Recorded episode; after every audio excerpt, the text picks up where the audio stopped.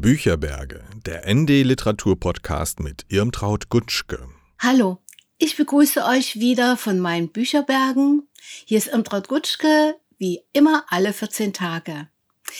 Eigentlich sollte dies ja ein Podcast zum Internationalen Frauentag sein, der ja nun schon zwei Tage hinter uns liegt. Aber ich habe dieses Datum, so wichtig es ist, immer schon, ehrlich gesagt, etwas fragwürdig gefunden. Brauche ich denn einen speziellen Tag, um mich als Frau gewürdigt zu fühlen? Wirklich nicht. Wie armselig eigentlich, wenn Chefs den Arbeiterinnen an diesem Tag, machen sie das überhaupt, aber ich kenne es eigentlich so, mal eine Rose überreichen. Andererseits, eine Rose zu bekommen, schlecht ist das nicht. Das Buch, das ich heute für euch ausgesucht habe, passt schon durch den Titel absolut zum Datum. Was wir Frauen wollen von Isabel Allende, deren Vater bekanntlich ein Cousin von Salvador Allende war. Ihr erinnert euch, mit knappem Vorsprung wurde Salvador Allende 1970 für die Unidad Popular zum Präsidenten in Chile gewählt und unternahm den Versuch, auf demokratischem Wege eine sozialistische Gesellschaft zu etablieren. Das haben die USA nicht geduldet. In welchem Maße die, US die CIA darin verstrickt waren, Allende im Jahr 1973 durch einen Militärputsch zu stürzen, in dessen Verlauf er sich das Leben nahm, ist inzwischen erwiesen. Vor dem Hintergrund der Pinochet-Diktatur schrieb Isabel Allende 1982 ihren Roman Das Geisterhaus. Auch an die Arbeit an diesem Buch erinnert sie sich hier. Es wurde ein Welterfolg. Der dänische Regisseur Bill August verfilmte es 1993 unter dem gleichen Titel. Was Isabel Allendes Vater betrifft, der Diplomat in Lima war, so hatte er seine Frau mit ihren drei Kindern 1945 verlassen dass ihre Herausforderung gegen die Herrschaft der Männer schon als Kind mit der Situation ihrer Mutter Panchita zusammenhing, schreibt sie zu Beginn ihres Buches, was wir Frauen wollen. Es gehört nicht zu den zahlreichen Romanen, für die Allende so berühmt ist. Es ist ein Band der Erinnerungen im Vorfeld ihres 80. Geburtstages am 20. August. In kurzen Abschnitten entsteht ein Resümee ihres Lebens, das sozusagen von Beginn an ein rebellisches war. Die Mutter hatte in ihrer Kindheit ihretwegen mehrmals einen Arzt konsultiert. Halsstarrige und herausfordernde Züge, die man bei meinen Brüdern als männliche Grundeigenschaften begrüßt hätte, galten in meinem Fall als behandlungswürdig, sagt sie. Wenn sie so weitermachen würde, heißt es noch, du wärst ein Mannweib, warnte die Mutter damals. Diesen diffamierenden Begriff kenne ich auch noch aus meiner eigenen ganz frühen Kindheit bezüglich einer unverheirateten Tochter unserer Hauswirtin, die, wenn ich sie mir heute vor Augen halte, wahrscheinlich lesbisch war. Oder auch nicht. Jedenfalls trug sie immer Hosen, was damals ungewöhnlich war.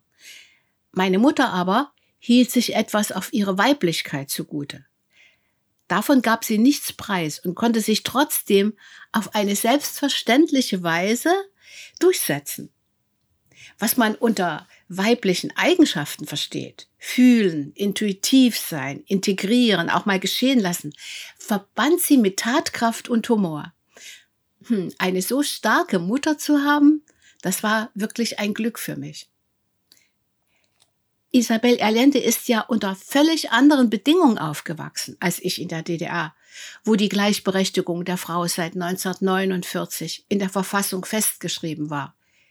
Gewiss, weibliche Arbeitskräfte wurden gebraucht.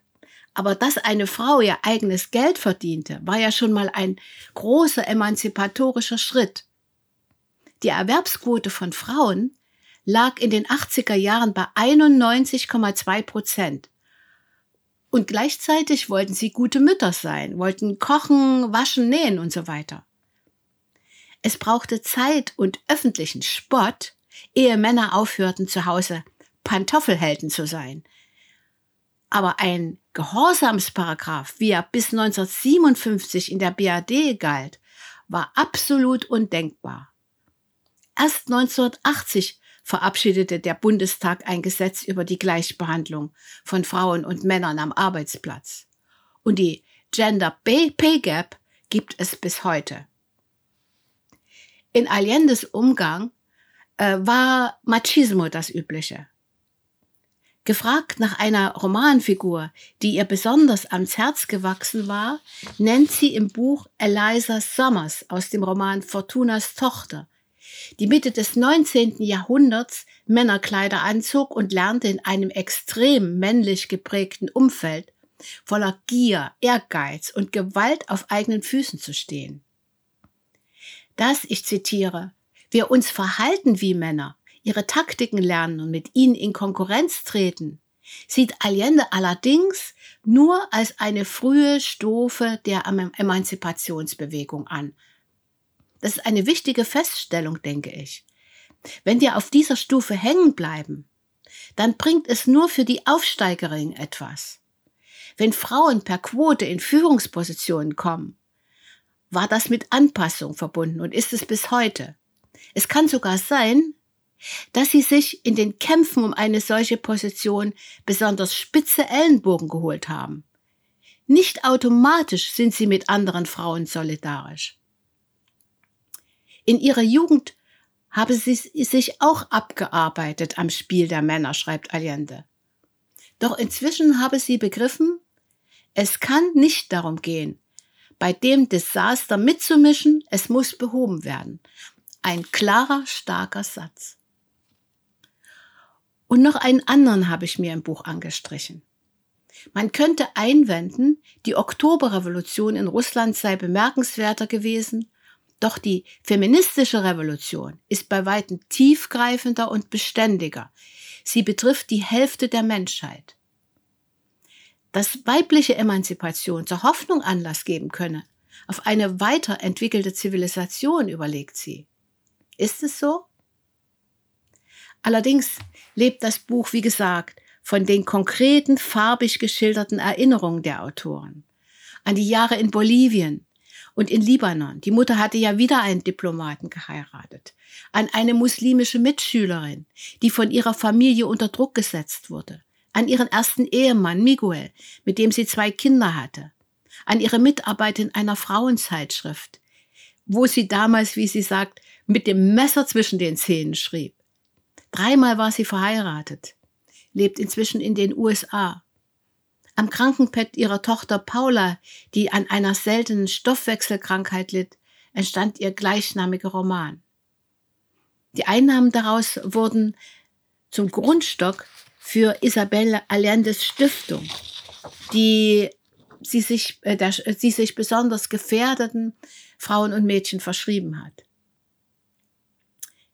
Sie schreibt, ich muss die Hauptfiguren meiner Bücher, dieser starken und entschlossenen Frauen nicht erfinden, weil ich von ihnen umgeben bin. Einige von ihnen sind dem Tod entkommen, haben schlimme traumatische Erfahrungen gemacht. Gewalt gegen Frauen.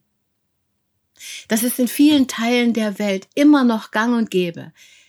Die Autorin erinnert nachdrücklich daran. Immer noch gibt es Länder, wo Frauen als minderwertig, angesehen werden, wo Mädchen getötet oder zwangsverheiratet werden, in die Prostitution getrieben.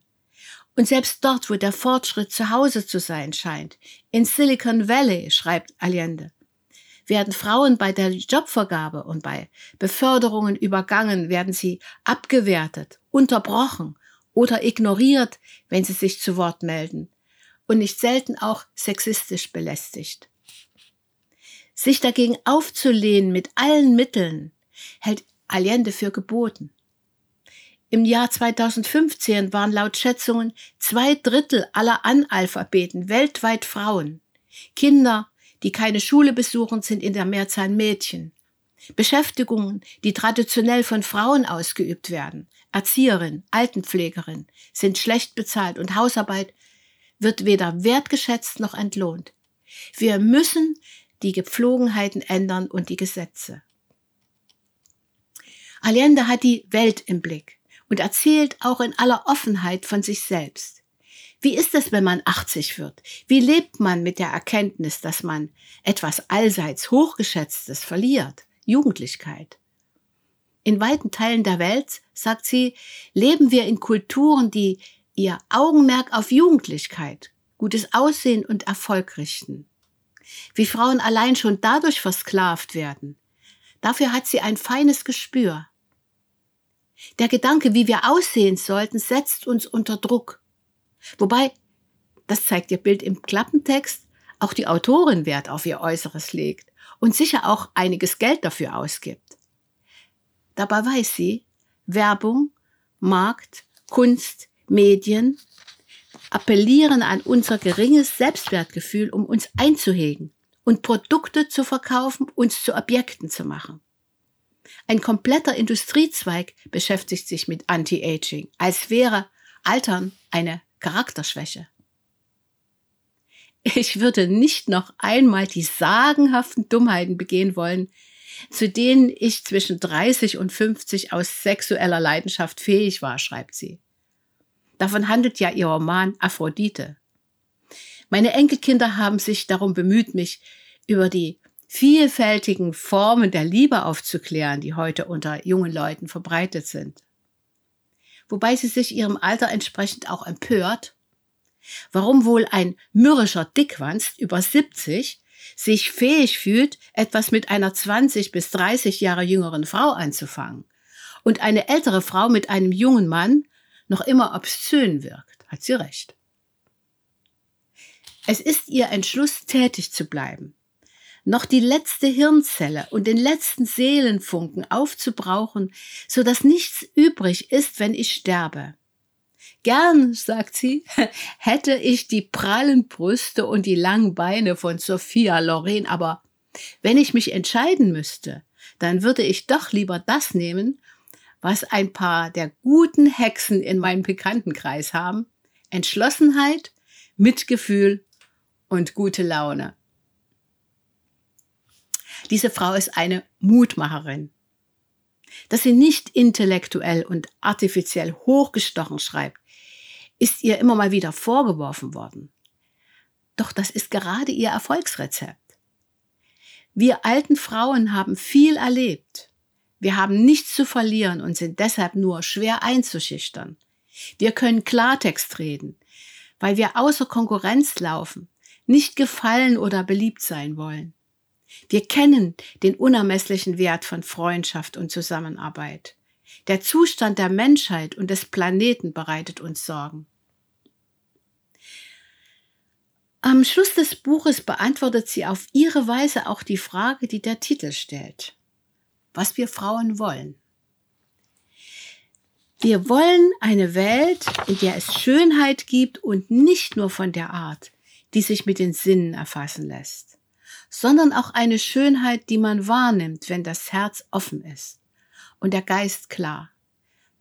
Wir wollen einen sauberen Planeten, bewahrt vor jeder Art von Aggression.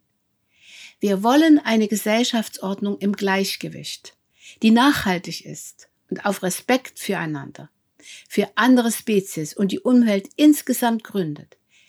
Wir wollen eine Gesellschaftsordnung, die alle einschließt und keinen bevorzugt, auf der niemand diskriminiert wird aufgrund von Geschlecht, Hautfarbe, Klassenzugehörigkeit, Alter oder sonst einem Etikett, das uns auseinanderbringt. Wir wollen eine freundliche Welt, in der Frieden herrscht, Einfühlungsvermögen, Anstand, Aufrichtigkeit und Mitgefühl und vor allem wollen wir eine fröhliche Welt. Danach streben wir guten Hexen. Was wir wünschen, ist kein Luftschloss, sondern ein Vorhaben. Ich glaube, da kann man ihr wirklich absolut zustimmen. Und wenn ihr das nachlesen wollt, dann findet ihr jetzt auf dem Buch macht sogar zwei Ausgaben, nämlich äh, Isabel Allende, was wir Frauen wollen Erschienen im Surkamp Verlag gibt es in einer festgebundenen Ausgabe für 18 Euro und jetzt ganz neu in einer Taschenbuchausgabe für 12 Euro. Und das könnt ihr natürlich auch über den Shop im ND bestellen. Und ansonsten freue ich mich, wenn ich euch das nächste Mal wieder begrüßen kann und wenn euch jetzt das, was ich euch erzählt habe, auch irgendwie Spaß gemacht hat. Also bis bald auf das nd.de Schrägstrich Bücherberge. Und ja, bis bald. Tschüss.